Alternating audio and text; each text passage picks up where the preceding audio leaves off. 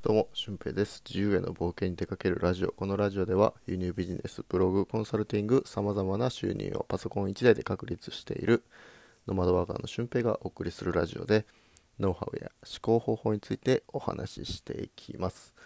えー先日、かなり嬉しいことがありまして、えっ、と、安藤美冬さんという元祖ノマドワーカーの方がいらっしゃるんですけど、えーその方が、えー1月20日に新刊本をリリースしたんですよね。で、その出版に、えー関してなんですけど、えーっと、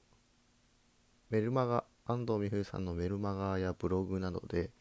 えー一緒に本を作りましょうというね、会があったので、それに参加して、えー座談会、トークセッションという感じで段階を踏ませていただいて、えー今回その本の最後の方に僕の名前も載ってます。はい。で、その本の内容的には怖いものほど、こう、達成すると人生をブレイクスルーできますよっていうね、ノウハウを書いてあります。で、まだあ読み進めている途中なんですけど、まあ、また読んだら感想をね、お話ししたいなと思います。で、リンクの方にも、えーその、安藤美冬さんの新刊本の出版の記念パーティーがオンラインで1月29日にありますので、えー僕も参加するので、ぜひ参加される方は、えーリンクに貼ってますので、ご確認よろしくお願いいたします。はい。ということで、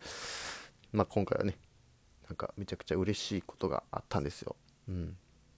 で、それとはまあ逆に、まあ別に嬉しくないこともね、えーあったので、まあそのことをちょっとお話ししたいなと思うんですけど、えー最近インスタグラムで、こう、なんか相談したいんですとか、えー電話して何か聞きたいんですっていう人が結構いらっしゃるんですけど、えっと、まあその中で、こう、情報交換しませんかとか、あと、ちょっと俊平さんについてお話聞きたいんですけど、みたいな感じの、こう、文句でですね、こう相談してくる方がいらっしゃるんですけど、その中でたまに、もうめちゃくちゃ営業かけてくれる、くれるじゃなくて、来る人がいるんですよね。うん。なんか、あなたの今のやり方間違ってるんで変えませんか？みたいな。うん。間違ってるかもしんないけど、別にうまくいってるよって感じなんですけど、うん。だからそういう風な感じで、なんか情報交換しませんか？と言いつつめちゃくちゃ営業をかけてくる人がいるので本当にそういう人はねそういう人のために、まあ、40分とか50分とか電話して使うってなると結構その中でできたことってあるなと、うん、24時間のうちの24分の1の時間をねそこで取られているわけなので、まあ、非常にもったいないというか、まあ、それもそれで僕としては勉強になるんですけどなんかねあんまり何も生まれない時間かなと思ってすごくもったいないなと思います。でこういうふうな時間泥棒っていうのをね僕はあんまり好んでないんですけど、えーまあ、時間って結構大切なんですよ、うん。まあ、リラックスする時にも必要ですし仕事をするっていう時にも時間っていうのは必要なんですけど、まあ、その時間をこう何者でもない、えーものに当てられるというか、えー相手から時間を奪われるようなタスクっていうのは極力下げた方がいいです。で自分がこう与える側になったら、え1日何時間とか週に何時間とかでもいいので、えー誰かのために行動するっていうことはね非常にいいことだと思うんですけどなんか誰かの時間を奪いに行くようなことっていうのはまあ皆さんにはしてほしくないなと僕は思っていますうんまあ本来1時間あれば、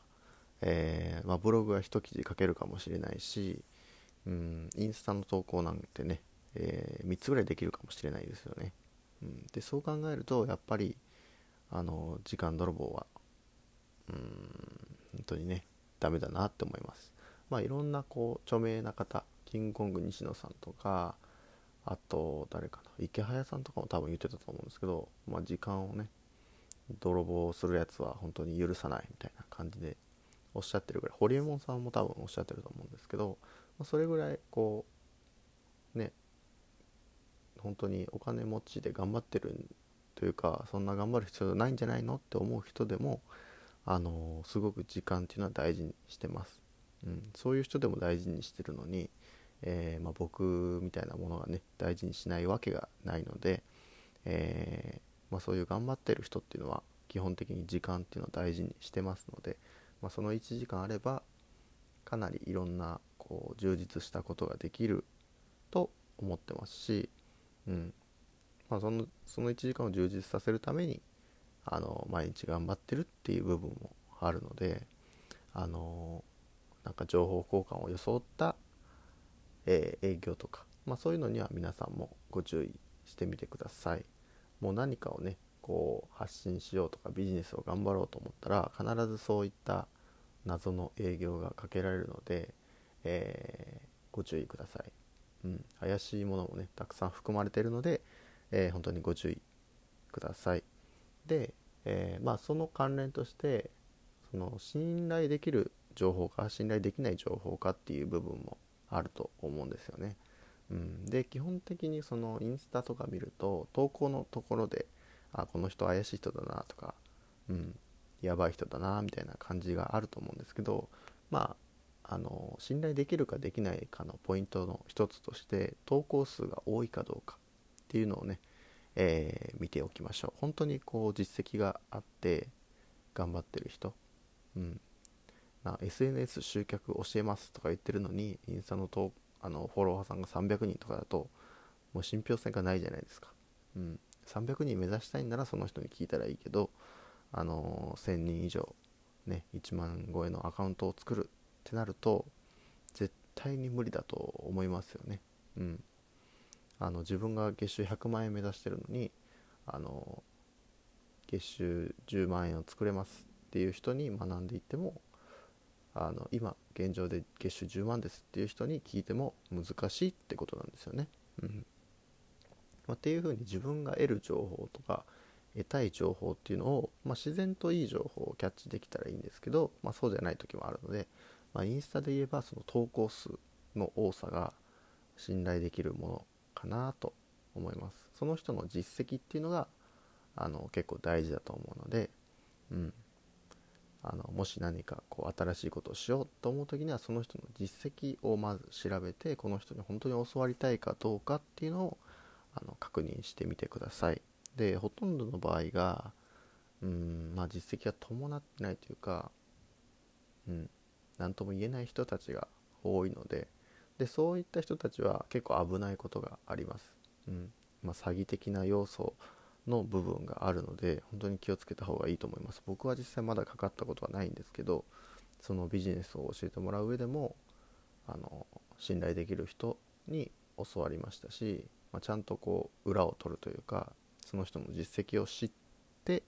えー、まあ、行動したので、うん、そういったこうねつながりを大切にするようなコミュニティを僕は毎回選んでるのかなってだからこうなんか失敗ってないのかなと思うんですけど、うん、ただこうお金とかねっていう風にフォーカスするとそううまくはいかないうまい話にも乗ってしまうかもしれないので、えー、その辺は気をつけてください。えー、今回お伝えしたいことは本当に時間泥棒に、まあ、引っかからない。あと自分が時間泥棒にならないこと。であとはこうそういったものを引き寄せるか引き寄せないかは自分のこう自由情報とか、うんえー、信頼できるものを